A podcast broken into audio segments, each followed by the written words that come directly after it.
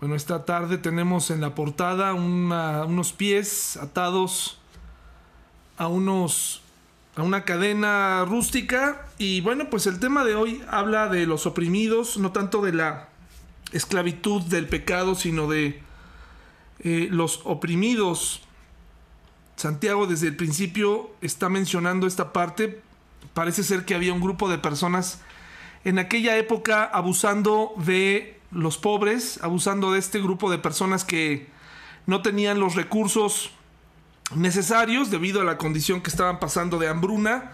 Los ricos encontraron, pues como siempre, un área de oportunidad por los recursos que tenían y entonces podían hacer planes, como lo vimos en el capítulo 4, mm, de forma jactanciosa decían, pues vamos, ¿no? Hagamos negocios, sigamos adelante. De hecho, en la pandemia muchos que ya eran ricos se volvieron más ricos y los que eran pobres pues se empobrecieron más.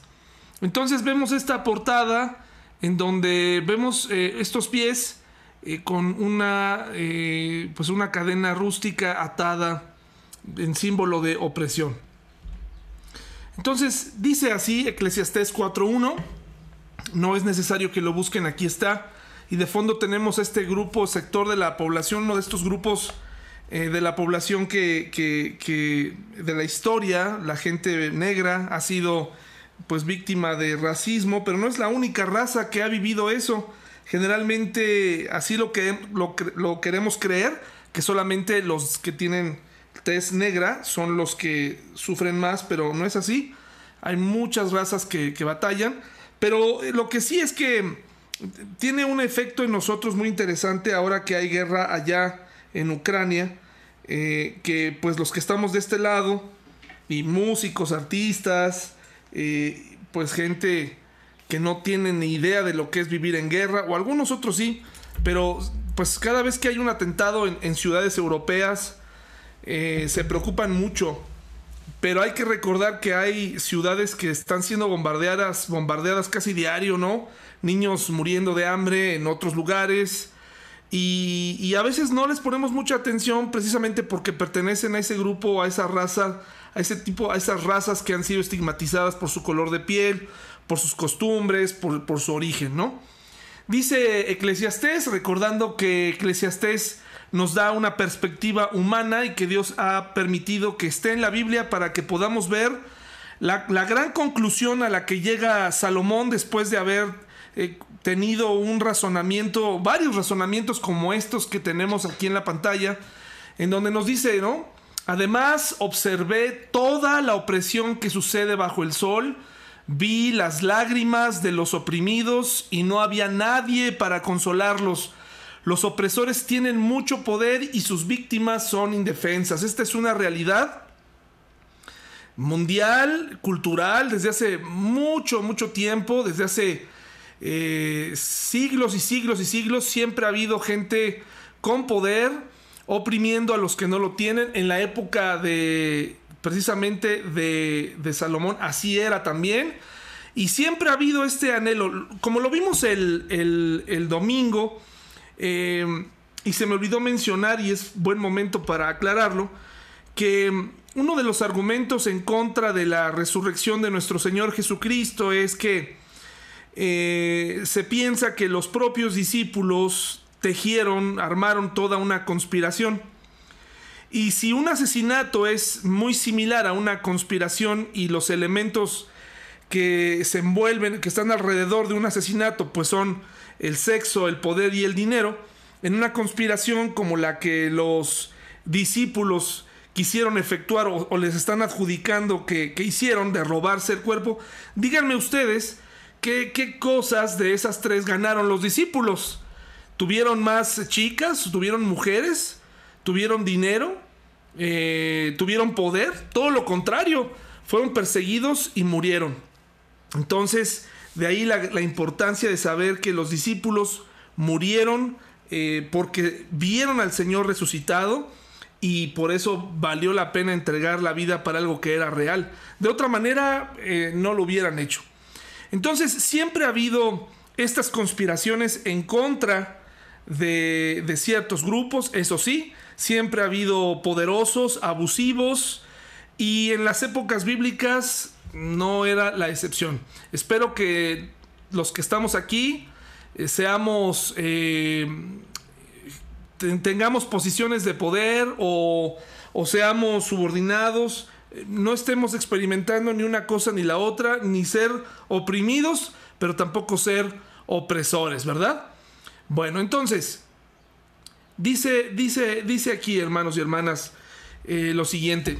Eh, en la otra ocasión eh, se escuchó una crítica muy importante. Recordarán que el presidente mencionaba que, que, que, se quitaran, o en la Ciudad de México se quitaron todas las estatuas de la que tenían que ver con el Día de la Raza. Sí, sí están conscientes de eso, sí, sí, sí lo escucharon. Y para muchos dijeron, ay, pero ¿por qué? Y creo que tiene, tiene mucho sentido, hermanos y hermanas, independientemente de eh, estén de acuerdo o no con el gobierno y lo que sea. Eh, es importante analizar por qué hacemos lo que hacemos y, realmente tendríamos que pensar si en realidad la colonia o, o más bien la conquista es algo para celebrar o es algo sencillamente para callar, porque con la conquista vinieron muchas cosas tristes para la gente que vivía de este lado que son pues nuestros ancestros. Algunos de nosotros tenemos rasgos más mexicanos que otros, otros tuvieron eh, la oportunidad, vista así como una oportunidad para muchos, de tener tez blanca y parecerse más a un europeo, parecerse más a un español por el, mestizaje, etcétera. Pero si hacía este análisis, si era, si era, innecesario, era necesario que, que, hubiera en las principales ciudades de, de, México, del país o de la Ciudad de México, estatuas que conmemoraran pues a Cristóbal Colón, eh, Hernán Cortés, ¿no? el descubrimiento de América, etc.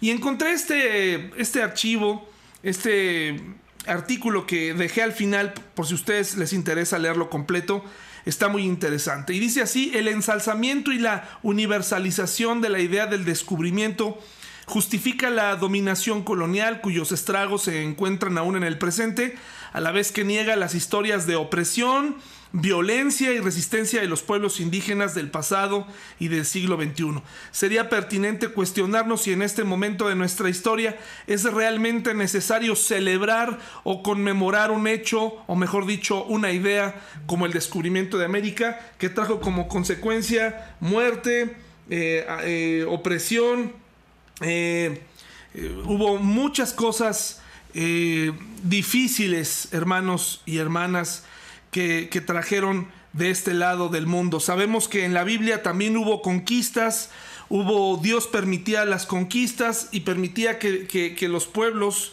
entraran en guerra y que el pueblo de Israel conquistara naciones, pero siempre bajo el esquema eh, donde eh, esas naciones eran pecaminosas, eran naciones paganas que tenían hábitos eh, muy paganos. Déjenme ver si alguien tiene un. Está sonando algo por ahí. Este. No sé si es un micrófono abierto. O es el vecino que está haciendo un ruido extraño. No lo sé. Bueno. Eh, entonces. Eh, siempre ha habido opresión. Y, en, la, época de la Biblia, pues Dios permitía que los pueblos fueran conquistados, estos pueblos paganos que recuerden, ah, tenían costumbres terribles como sacrificar a los menores, mandar a los niños y a las mujeres primero en la guerra para morir y, entregados totalmente a una a costumbres horribles, paganas, y por eso Dios lo permitía. Pero actualmente bueno, pues a través de los siglos vemos cómo esas conquistas en diferentes naciones, en Estados Unidos, la segregación de los pueblos indígenas también allá, eh, expulsados de sus tierras, tomados en su mayoría por los hombres blancos privilegiados. Eh, ¿qué, ¿Qué relación tiene esto con la Biblia? Bueno, pues, o con nuestra historia de hoy, que Santiago está exhortando a todas esas personas con poder, con poder económico, para, para, usar bien su dinero, para dejar de explotar al que no tiene.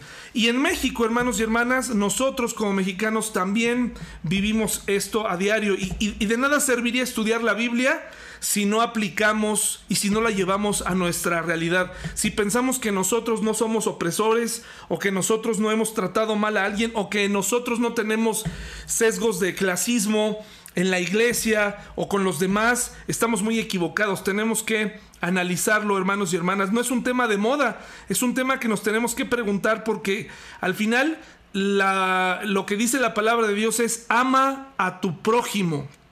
Ama a tu prójimo. Entonces, quiero ponerles un video y ese video se llama eh, Tu color de piel define qué oportunidades tienes. Vamos a verlo, dura dos minutos. Déjenme compartírselos por aquí. Un momentito, por favor. Me dicen si no se oye, por favor, ¿sí?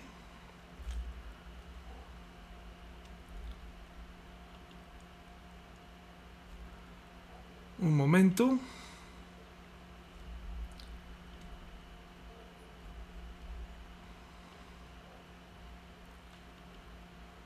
Ahí está. ¿Lo pueden ver? Perfecto. Ahí va. Espero que lo puedan escuchar. Cualquier cosa me dicen, ¿sí? Vamos a ponerle atención, hermanos y hermanas.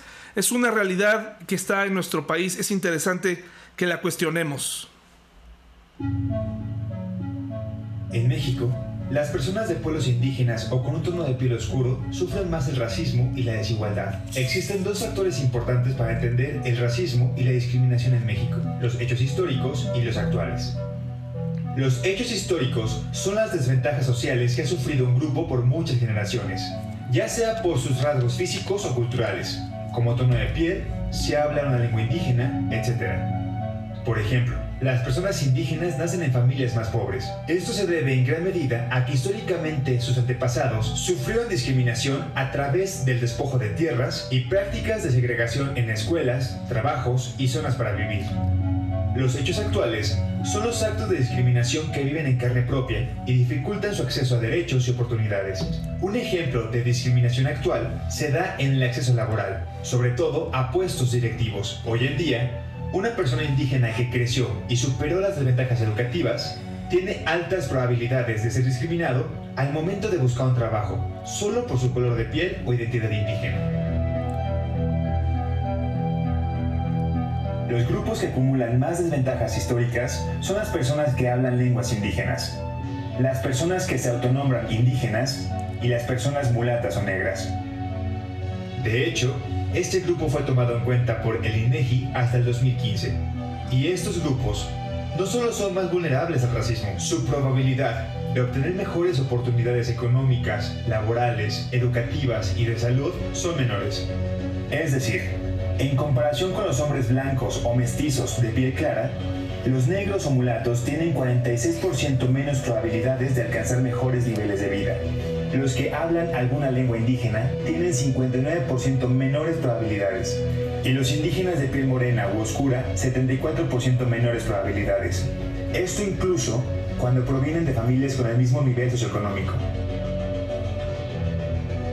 En el caso de las mujeres, también son las blancas o mestizas con tonos de piel clara las que tienen mayores ventajas económicas.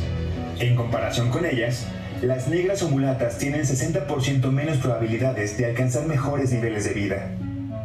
Las indígenas de piel morena u oscura, 68% menos.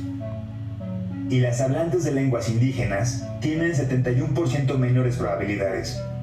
Estos resultados indican que la desigualdad es mayor cuando se combinan los rasgos como el tono de piel, identificarse como indígena o hablar una lengua indígena.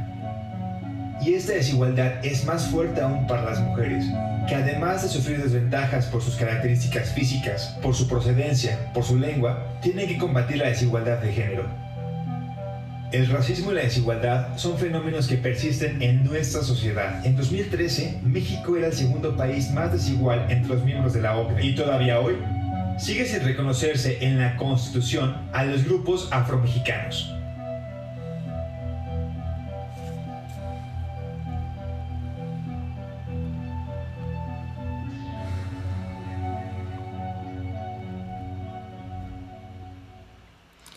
Bueno, pues este es un pequeño video de la realidad en México que no podemos extraer, ¿no? No nos podemos sacar como cristianos, no nos podemos extraer y decir, bueno, pues todo está muy bien, todo está muy padre. Yo mismo me he encontrado con actitudes discriminatorias ante gente afuera, cristiana y no cristiana.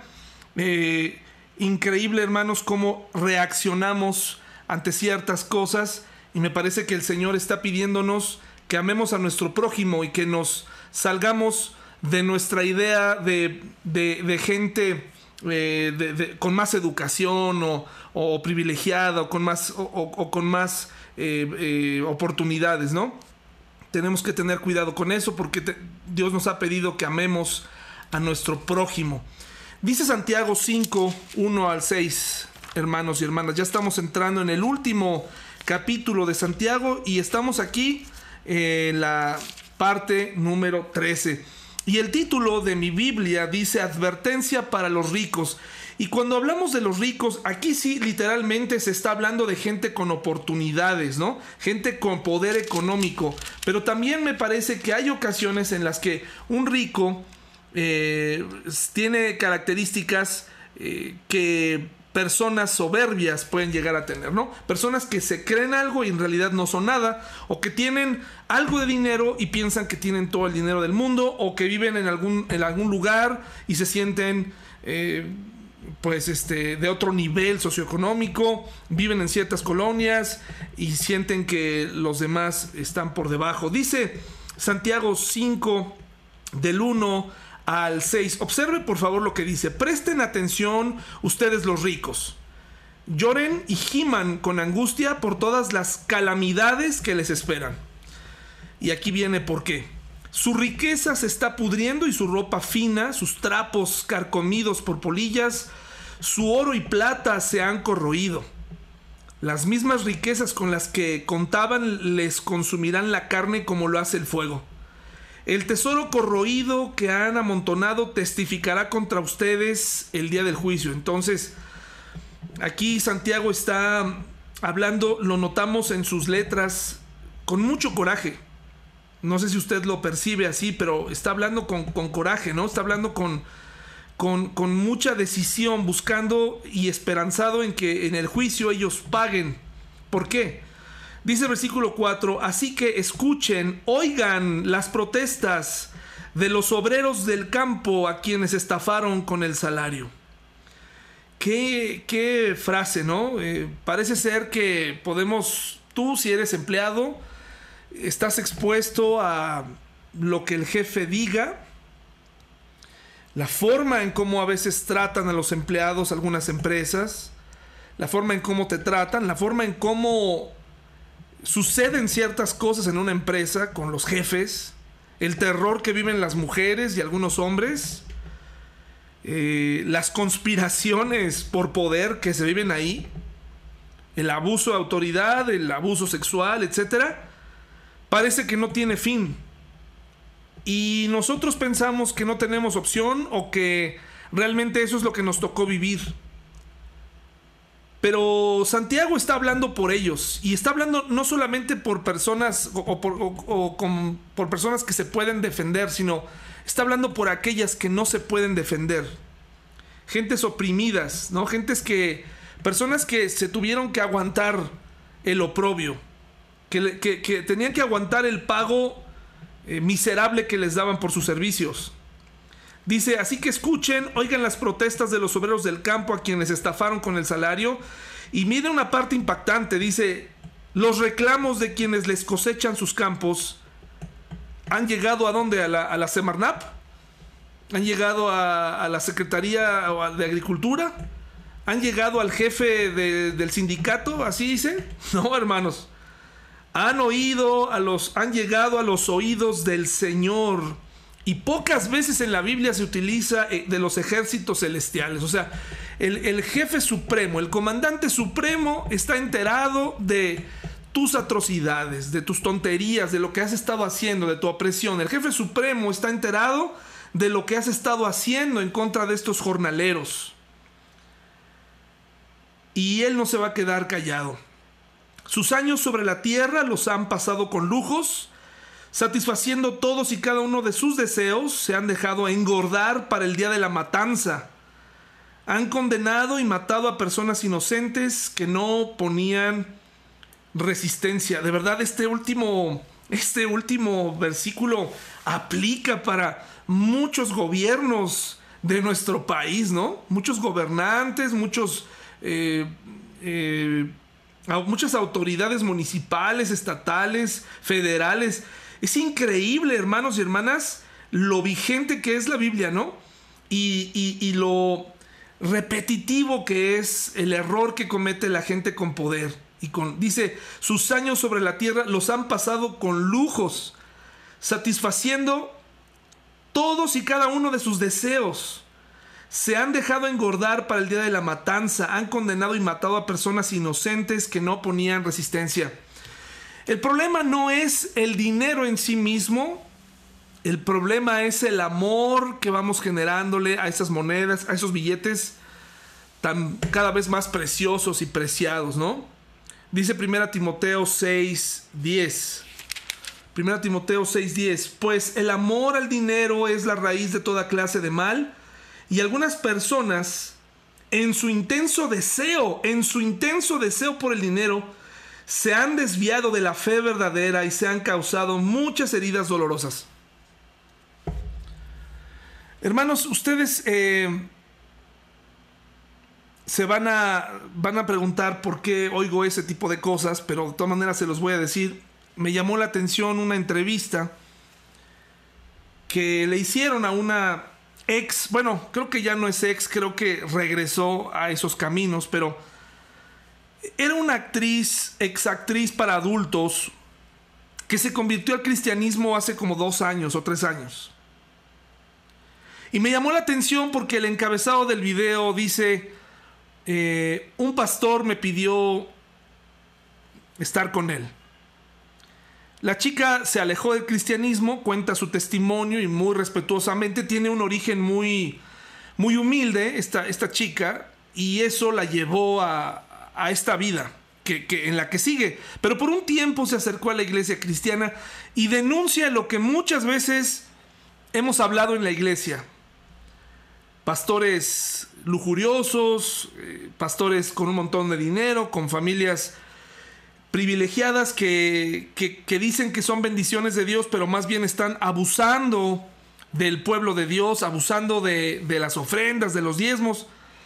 Pero una de las cosas que me sorprendió en este testimonio que, que, estaba dando esta mujer, ahora dando su testimonio de por qué ya no es cristiana, dice que en una de esas ocasiones, uno de los pastores que le pidió esto, le dijo, mira tú, eh, por favor te pido que seas discreta, la, invitó a tomar un café, etc. Y le dijo, mira, vamos a ser sinceros, una cosa es lo que hacemos en la iglesia y otra cosa es lo que hacemos afuera, porque al final dice este pastor, la carne es débil. No da, no da el nombre del pastor, pero, pero nos dice, la carne es débil. Y la observación diabólica y terrible que da es, la carne es débil y al final en la iglesia somos unos y, afuera somos otro. Eso es precisamente lo que Santiago nos ha estado diciendo en su libro a lo largo de estas semanas y la Biblia en general. Los escritores piden congruencia, piden compromiso, piden que cuando aprendemos una, una lección del cristianismo la, la pongamos en práctica, que se sepa que somos cristianos aquí y afuera, en la iglesia y fuera de la iglesia. Que seamos retados a ser distintos, que, verdaderamente le pidamos a Dios eh, que nos dé el valor, que nos, que nos dé toda la, eh, el deseo de obedecerle mediante su Espíritu Santo que ya mora en nosotros y que lo obedezcamos. Hoy, mientras estaba en el trabajo, entró un guardia de seguridad ahí donde yo trabajo. Casi nunca tengo contacto con ellos más que en la caseta de entrada o cuando están en algún lugar cuidando las instalaciones. Y este caballero, hermanos y hermanas, entró con muchísima educación. Un, guardia de seguridad, cuando está en una escuela, eh, eh, eh, se siente en desventaja. ¿Me estoy explicando, hermanos y hermanas? Espero que sí. O sea, llega y piensa que todos los que estamos ahí somos maestros, ¿no? Y lo peor, o, que tenemos una condición, o sea, inmediatamente ellos nos ceden cierto poder. Y él entró con mucha educación y me dijo, ¿puedo robarle un minuto? Se sentó en mi escritorio para pedirme, traía unas, él no traía una laptop, él no traía un celular, eh, poderoso. Él traía unas hojas que le habían dado donde estaba haciendo unos registros. Pero él quería hacer las cosas tan bien que mediante eh, los tachones que le hacía estaba tratando de explicarme el sistema que quería poner en práctica para eh, llevar a cabo una tarea mejor. Quiero que sepan, hermanos y hermanas, que de momento yo sentí cuando él llegó, de verdad se los digo, sentí qué es lo que quiere, estoy muy ocupado. ¿Qué viene a hacer un guardia a hablar conmigo? De verdad. Discúlpeme si, si, estoy revelando algo de mi carácter, pero es algo que a mí me de pronto llegó a mí. O sea, dije, yo estoy ocupado, estoy atendiendo estudiantes, estoy atendiendo... Y de pronto me di cuenta que dentro de mí tenía este sentimiento de... Yo no hablo con todos, ¿no? Y eso que me considero alguien accesible. Inmediatamente el Espíritu Santo me mostró, David, eso es precisamente la actitud que tenemos que, por la que tenemos que luchar y vencer, una actitud humilde con todos, una actitud de amor al prójimo, una actitud de paciencia, no nada más con los que se ven bien vestidos, con los que traen una ropa de marca, con los que traen o con los que son blancos o con los que no, tenemos que tener una actitud diferente. Y me sentí muy mal conmigo mismo por esa reacción que tuve de entrada, los primeros 10 segundos de tratar con él, después entendí que eso es justamente lo que Santiago decía muchas personas en posiciones de poder, en posiciones eh, eh, por traer un automóvil, por, por tener estudios, por, por eh, traer una ropa de cierta marca. tratamos mal a las personas o lo pensamos en nuestra mente. Y todo esto está relacionado, hermanos y hermanas, con el dinero, con la posición que el dinero creemos que nos da, ¿verdad? Decimos, este es el dinero y lo importante es tener y, acumular. Y por, los siglos de los siglos esto ha sido así, por eso Santiago lo denuncia, por eso era conocido como el justo. Miren, esta es la pirámide social egipcia que quiero compartir con ustedes esta tarde, para que vean cómo no ha cambiado mucho, ¿no? Hasta arriba pues está el, eh, estaba el faraón que, que incluso pues era enterrado con todos sus lujos, era enterrado con, con, dicen por ahí, la verdad es que no lo he investigado, no sé si esto es un mito o no, pero incluso creo que era eh, hasta con su mascota, ¿no? O sea, e, era toda una eh, situación ahí en, en, pro del faraón increíble. Todos se tenían que inclinar. Luego venían los nobles y sacerdotes y los altos funcionarios. Luego los soldados que protegían. Porque por cierto, hermanos, siempre la autoridad o por lo menos la policía en México no protege si hay un accidente en una carretera entre una camionetita estaca y una camioneta Navigator, la policía inmediatamente va a defender a la persona con dinero de la persona que no tiene dinero. La, nuestra policía en, en México está hecha, está pensada para proteger al que tiene, no para proteger a todos. Esa es una realidad. Después siguen los escribas, la gente educada, los comerciantes y mercaderes que generan dinero, los artesanos que tienen oficios, luego los campesinos, que son la gente del campo, y por último los esclavos. Esta es más o menos la pirámide. Y de ahí, de cultura en cultura, de alguna u otra manera, hemos ido heredando esta pirámide, de tal manera que entre más alto sea el rango de un funcionario público, que es un funcionario público, es más difícil acceder a él. Y tenemos que lidiar con las personas que están abajo, que lo protegen, que anhelan ese poder. Y pues usted ya sabe lo demás. Dice Romanos 2.11, si me acompañan a leer, la Biblia está llena de estas alusiones. Por eso la esclavitud en, el mundo cristiano, en el mundo del Antiguo Testamento, se tenía que regular. Porque estoy seguro que usted dice, bueno, pero también en la Biblia había esclavitud, pero no lo relacione con una esclavitud relacionada al pueblo, como al pueblo eh, judío en Egipto.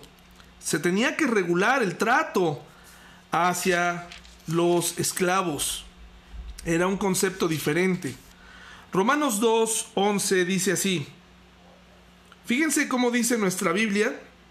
Creo que la Reina Valera dice, porque Dios no hace acepción de personas, ¿de acuerdo? Pero nuestra Biblia, la que estamos leyendo hoy, la nueva traducción viviente, dice, pues Dios no muestra favoritismo. Yo sé que en la iglesia tenemos gente que nos cae mejor que otra, con la que nos llevamos mejor, y eso está bien, es normal, pero que no tenga nada que ver con su condición social o cómo se ve. Eso es muy triste, hermanos y hermanas. Cuando muchos hermanos caen en desgracia económica, ya nadie los busca. Yo conozco iglesias, hermanos, yo viví, yo lo vi, como muchos hermanos que en su momento tuvieron dinero, posibilidades, el teléfono no dejaba de sonar, les llamaban, los saludaban, los visitaban, les traían cosas. Pero cuando la situación económica de esos hermanos cambió, nunca más recibieron una llamada. Porque muchos sí tenían hermanos y hermanas favoritas. Mientras den su ofrenda, mientras den su diezmo, está bien. Pero dice la palabra de Dios, Dios no tiene favoritos. De hecho, está protegiendo a sus hijos, a los que ya reconocieron, pero ama al mundo. Y por eso Él proveyó de una, una solución para amarles y para salvarles, por amor, para rescatarles. Dios no tiene favoritos. Nosotros tampoco tenemos que tener favoritos, hermanos y hermanas. No somos una iglesia de clases.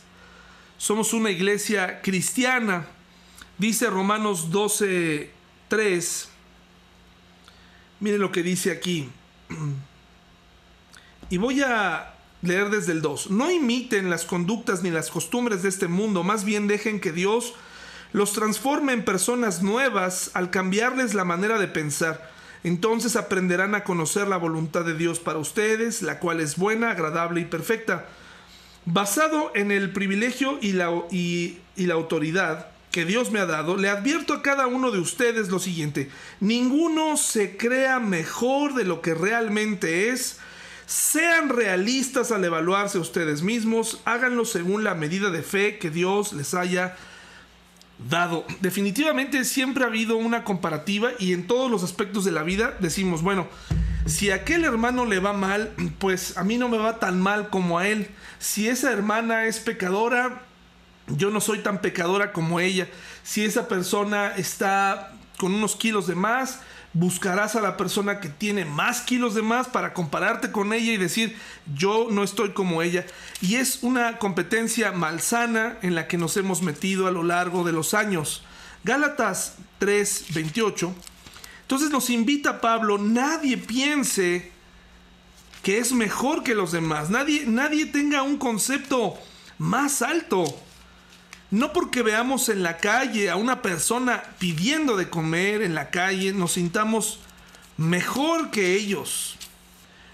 Yo no sé usted, pero siempre es un buen ejercicio el poder darnos cuenta cómo tratamos a la gente que nos sirve en un restaurante, a la gente que hace limpieza, si tú tienes personas que hacen limpieza en tu casa, cómo las tratas, eh, cómo es tu comportamiento para con ellas. Eh, las miras desde tu balcón de superioridad de dueña o dueño de la casa para una persona a la que le estás haciendo el favor de hacer algo que tú pudieras hacer pero que no quieres hacer porque tienes el dinero para que alguien más lo haga. Y entonces em, tratamos a la gente mal, regateamos en los mercados a los campesinos, eh, detenemos o no le pagamos a las personas que hacen su servicio y que viven para esa, ese servicio, retenemos el dinero, si eres empleador, nunca retengas el salario de un empleado tuyo, págale a tiempo. Gálatas 3, 28, hermanos y hermanas, dice así, ya no hay judío, ni gentil, esclavo, ni libre, hombre, ni mujer, porque todos ustedes son uno en Cristo Jesús. Entonces, eh, al final lo que el Señor quiere decirnos como cristianos es, somos iguales delante de Él. ¿Te va muy bien económicamente? Perfecto, gracias a Dios. eh, no tienes dinero, eh, no tienes, estás batallando con trabajo, etcétera, etcétera, somos iguales delante de Dios. Y así nos tenemos que ver.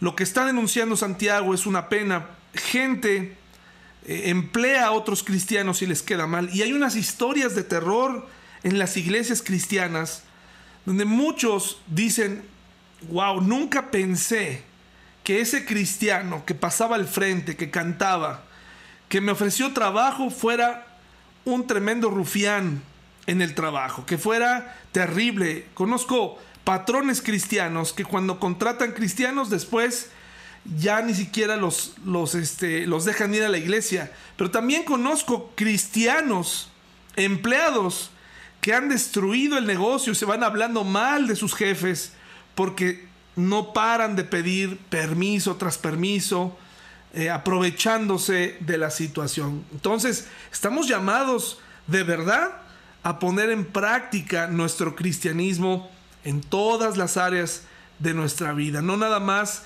en la que nos conviene. Tenemos que ser iguales afuera como lo somos en la iglesia no nos llevemos ese, no sé si usted se ha llevado esa sorpresa, ¿no? De conocer a alguien fuera de la iglesia y decir, wow, qué diferente eres. Y generalmente es para mal. Ahora, hermanos, nuestras palabras diarias. Esto lo saqué de un artículo. Las palabras no las puse yo, o estas frases no las puse yo. Estas frases están en un... Eh, se hizo una encuesta y están escritas eh, por gente de la BBC que hizo como una especie de encuesta para ver qué tipo de eh, palabras usábamos más y sin saberlo pueden llegar a ser muy racistas. Miren lo que dice aquí, hermanos y hermanas, por favor, que esto llegue a lo más profundo de su corazón para que cambiemos nuestra actitud y no lo veamos de forma divertida, sino que realmente pues pensemos porque también Santiago nos está diciendo, oye, pues Cuida tu lengua porque tu lengua puede provocar un problema. Número uno, dice aquí hermanos y hermanas, parece de risa, pero es realidad. Cásate con un güero para mejorar la raza, ¿no? ¿Te imaginas? Cásate con una güera. O sea, estamos diciendo que el moreno es inferior y que nos vamos a mejorar si nos casamos con un güero. Ahí va a mejorar nuestra raza. Y eso es una mentira. Estamos incluso insultando a nuestro Creador que nos hizo así como somos. El tono de mi piel, hermanos y hermanas, por algún tiempo, cuando era adolescente, y me preguntaban o, incluso llegué a darme cuenta que me, que, me, que me molestaba que me dijeran moreno, qué triste, qué triste, ¿no? Y yo empezaba en qué decía para mi pena, hermanos, decía yo, híjole, pues es que con el tiempo me fui haciendo más moreno. ¿Qué importa? ¿Qué importa, hermanos y hermanas? Eso no importa. Eh, tenga mucho cuidado de no eh, retar a su creador cuando no está de acuerdo con su tono de piel. Eh, somos mexicanos. Y si usted nació de este, de este lado o, tuvo un pariente español, alemán, y usted tiene ciertos rasgos, usted no es mejor que yo, ni peor. Usted delante de Dios y yo somos iguales y tenemos que como mexicanos, empezando por ahí, amar nuestro color de piel. Yo, yo conozco mexicanos deseando ser extranjeros, haber nacido en otro lado. Dice, por ejemplo, esta, trabajo como negro para vivir como blanco, ¿no? O cuando decimos, híjole, me tienen trabajando como un negro. También es un aspecto racista. No es gracioso, hermanos y hermanas. Tenemos que olvidarlo, ¿ah? Yo sé que nos da risa porque, pues porque lo hemos hecho. Pero, pero si Santiago está denunciando la opresión, eh, nosotros no debemos admitir la opresión de ningún tipo en la iglesia ni en el ambiente de trabajo, ni con nadie más. Luego miren este, qué curioso, nunca falta un prietito en el arroz, o sea, nuevamente el color, para hablar sobre buenos y malos. El prietito, ¿no? El prietito, o sea, el prietito siempre será sinónimo de, de, racismo, ¿no? O sea, como de, de este, inferioridad. La sangre pura, eh, la raza pura es la raza blanca, ¿no? Los que son blancos. Y no tengo nada en contra de mis hermanos blancos de tez blanca, que están aquí, algún, la mayoría de ellos muy amables, muy, muy, este, ni siquiera lo toman en cuenta, pero hay otros que yo les noto ese, ese, ese, gusto por, por, por su piel y por ver a otros por encima del hombro, pero también veo a muchos morenos, hermanos y hermanas, con posibilidades económicas, menospreciando a sus propios paisanos, ¿no? Luego dice, fíjense en este, este dicho, no tiene la culpa el indio, sino el que lo hace compadre. Otra terrible eh, y triste, pues, este, eh, frase, ¿no? No tiene la culpa el indio, sino el que lo hace compadre. Porque, este, de verdad esto es algo muy común, es un tema, eh, aquí me, comparten algo que es verdad, ¿no? Y, muy cierto, en Estados Unidos a los mexicanos nos dan los trabajos, como decía el presidente Fox, que ni los negros quieren tomar, ¿no? O sea, nosotros los mexicanos sí nos aventamos las limpiadas de baños y todo, pero inmediatamente nos ponemos en un nivel inferior, ¿verdad? Eh, no tiene la culpa el indio, sino el que lo hace compadre. Hermanos, ¿quién es un indio? No es inferior a ti y a mí, ¿verdad? No, no, no es así. Pero usamos esto para sentirnos, yo sí tengo educación, yo sí tengo dinero, yo sí fui a la escuela. Esta frase pequeña pero hiriente, ah, ¿cómo eres indio? Cuando somos jóvenes yo lo utilizaba, ¿no? Ah, eres un indio, ¿no? Eres un indio, no, hombre, es que no sabes ni prender aquí la computadora, eres un indio. Y esa frase hiere en lo más profundo. El otro día leía un libro sobre las misiones de Estados Unidos y de muchos eh, misioneros bien intencionados, pero que al final terminaron haciendo cosas un poquito difíciles y crueles. Por ejemplo, hay, hay, eh, eh, tribus en, en África en donde las mujeres no se cubren el busto. ¿De acuerdo? Entonces ellas no tenían esta, esta concepción de cubrirse, se cubrían abajo, pero arriba no. Para ellas eh, sus pechos eran un asunto cultural, sin ningún problema andaban así, ¿no? Ah, pero eh, llegaron los misioneros a enseñarles que eso estaba mal y entonces las vestían.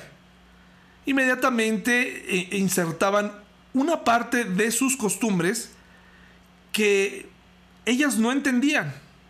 Pero como a ellos pues les provocaba cierta incomodidad por lo que ellos ya sabían, pues entonces les pedían que se taparan. Pero siempre simulando que el interés era que ellas se taparan, pero realmente era su propio pecado, ellas ni por en cuenta. No lo hacían con deseos malos. Y muchas de esas cosas y evangelismo que se llevó a cabo en los siglos pasados fueron a base también de opresión cristiana de, en vez de explicarles el Evangelio, eh, a través del miedo, a través del, temor al infierno y etcétera, les, infundieron un mensaje equivocado. Muchos otros hicieron un gran trabajo llevando el Evangelio a, lugares recónditos. Pero también, desafortunadamente, ha habido opresión en, en, el compartir ciertas cosas, que hay, hay cosas en las culturas que están mal, pero hay otras que son solamente situaciones menores que están ahí, ¿no? Pero siempre queremos ir a educar. Los, que somos, digamos, eh, educados, los occidentales, eh, sabios, hemos leído un libro en nuestra vida y ya nos sentimos superiores a los demás. Otra que está aquí muy común, se fue como las chachas. Eh, las mujeres que ayudan en, las labores domésticas, ya sea cuidando a los niños o limpiando, son tratadas de formas terribles, hermanos y hermanas, por algunas dueñas de amas de casa, cristianas que no tienen una idea, ¿eh? Hay historias de terror, pero eso sí, bien puntuales para el estudio, bien puntuales para la Biblia, bien puntuales para las reuniones de la iglesia, pero la pobre mujer que hace la limpieza, los jardineros, los albañiles son tratados con la punta del pie. Eso, hermanos, es inadmisible, eso no puede ser. Se tienen, tenemos que tratar a todos por igual. ¿Cuántas personas que van a nuestra iglesia pertenecen a este sector? Que realmente ubiquen que, nuestra iglesia es un lugar libre, que es un lugar donde que, estas mujeres, a veces con sus niños, o estos trabajadores se den cuenta que nosotros somos diferentes y que nos pregunten, yo quiero lo que tú tienes y quiero que me lleves a la iglesia. ¿Cuántos hermanos y hermanas nos han acompañado a nuestros servicios? ¿Cuántos han aceptado a Cristo por nuestro testimonio? ¿Y cuántos se han ido y no quieren saber nada de nuestra fe? Otra muy triste, se viste como las gatas. Recuerde que estas frases no son frases que yo puse o que se me ocurrieron y que me puse a recabar en la semana. Son eh, parte de un estudio que realizó la BBC en donde pone las más comunes y aquí están. Se viste como las gatas. Yo no sé, nunca he visto una gata vestida pero eh, habla nuevamente de esta parte de discriminar a la gente por, la, por las combinaciones que usan, por las fiestas que hacen, por la música que oyen, por, por las combinaciones que hacen en su ropa y sobre todo por la falta de marca. Podemos llegar a herir a una persona y decirle se visten como las gatas. Mira, ahí está una gata, ¿no? Mira, mira qué gata está, mira, horrible, ¿no? Son frases que usamos comúnmente también los cristianos, hermanos y hermanas. Me engañaron como a un chino. Eh, si bien los chinos se han ganado muchos estereotipos tristes o, nos han compartido una parte, yo jamás estaba en China, pero nos han compartido parte de su cultura que no es del todo lo mejor, malos representantes de la cultura china, nos debemos negar a creer que todos los chinos son así. Eh, que todos los chinos son eh, fáciles de engañar, que en mi experiencia los que yo he conocido en México son un poco distintos. Este, no quiero cometer el error de hablar mucho de ellos, pero son un poquito diferentes, más que engañarlos. A veces nosotros salimos engañados, pero eh, hay estereotipos, ¿no? De lo que se nos ha compartido, de, de la higiene, de cosas así. Pero no podemos usar ninguna raza, ningún animal para comparar a, alguien. Ese es el punto esta noche, ¿no? Fíjense, esto está bien triste. Eh, el niño es morenito, pero está bonito. Eh, una de las cosas que surgen en muchas personas cuando se casan es cómo o a qué, qué rasgos va a tener mi hijo o hija si mi hijo va a ser moreno, si mi hijo va a ser güero, deseamos que tenga ciertas facciones. Y cuando nace moreno, nos consolamos con el hecho de que, bueno, pero está bonito. Y damos por sentado que si ese bebé o esa bebé es morena, casi casi fue una maldición de Dios. Nuevamente, Dios no tiene favoritos. Dios no tiene una raza favorita. Hoggies miente. Eh, ¿Cómo se llama esa marca de pañales? Este, todas las marcas de pañales tienen niños blancos. Eh, o la gran mayoría. Todos los productos de, de bebé son con niños como si ese fuera el prototipo y si ya te salió un morenito, prácticamente estás diciendo, este niño, este bebé es un niño corriente, pero si nació con ciertos rasgos, es un niño puro. No tiene nada que ver, hermanos y hermanas. No tiene nada que ver, eso es una aberración. Y luego dice la última, traes el nopal en la cara, ¿no? Imagínense esta, traes el nopal, este, te quieres hacer pasar por este, por, por gringo y traes el nopal. Yo llegué a hacer varias bromas acerca de mí mismo en el pasado, que incluso yo creo que están grabadas, de alguna ocasión en la que viajé, hice un viaje con, con nuestro amigo Paul, que ustedes conocen, Paul es una persona que tiene rasgos eh, españoles, y yo hice una broma de la cual me arrepiento porque con el tiempo he ido aprendiendo estos conceptos. ¿eh? Realmente no crean que siempre estuvieron.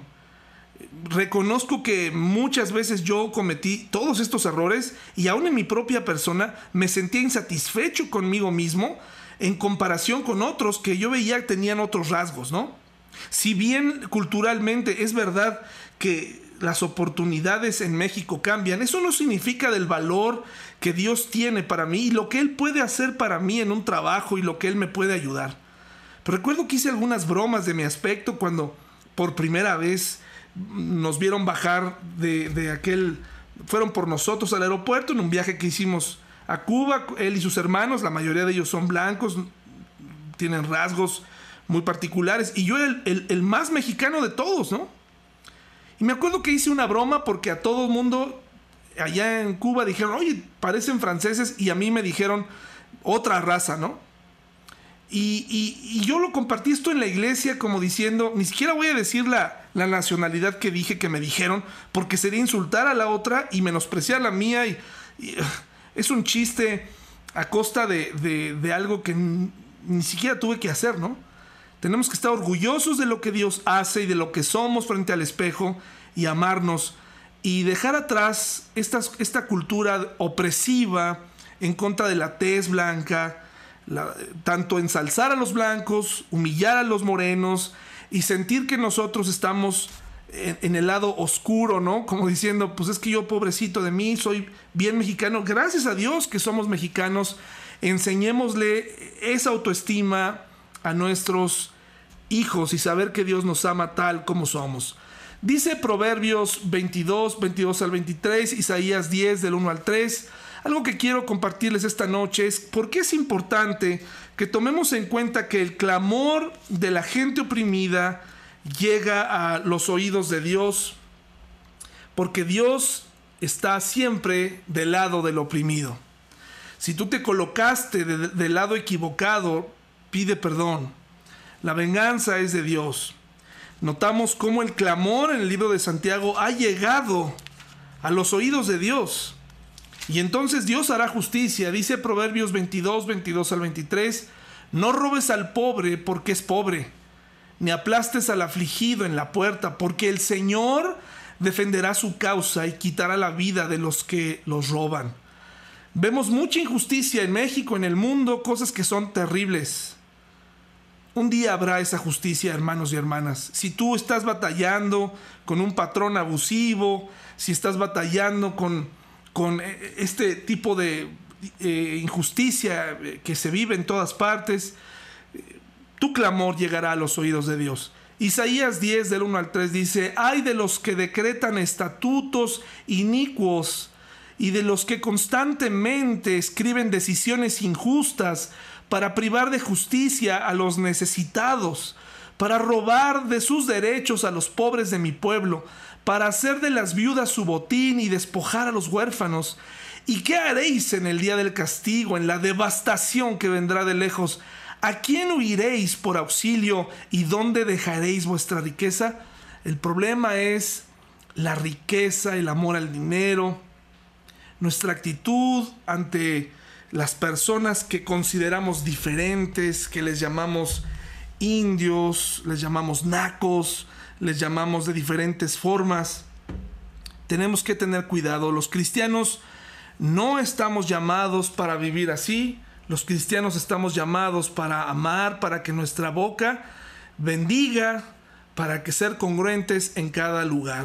Aquí están las frases de donde saqué los vínculos donde saqué todo esto que les eh, mostré esta tarde, para que se den una vuelta, lo estudien, lo compartan y sobre todo que el libro de Santiago que se está dirigiendo en estos primeros, este capítulo 5, versículos del 1 al 6, que habla de la opresión, sirva para que nosotros también podamos poner en práctica el estar siempre del lado del que no tiene voz, del lado del oprimido, en la medida de lo posible, hacer a un lado, erradicar totalmente actitudes que puedan hacer menos a nuestro prójimo, a quien fuimos llamados a amar. Hermanos y hermanas, este es el estudio de esta noche. Eh, son estudios un poco diferentes a los que estamos acostumbrados porque generalmente no se tocan en las iglesias, pero están ahí y tenemos que luchar contra ellos, hermanos y hermanas.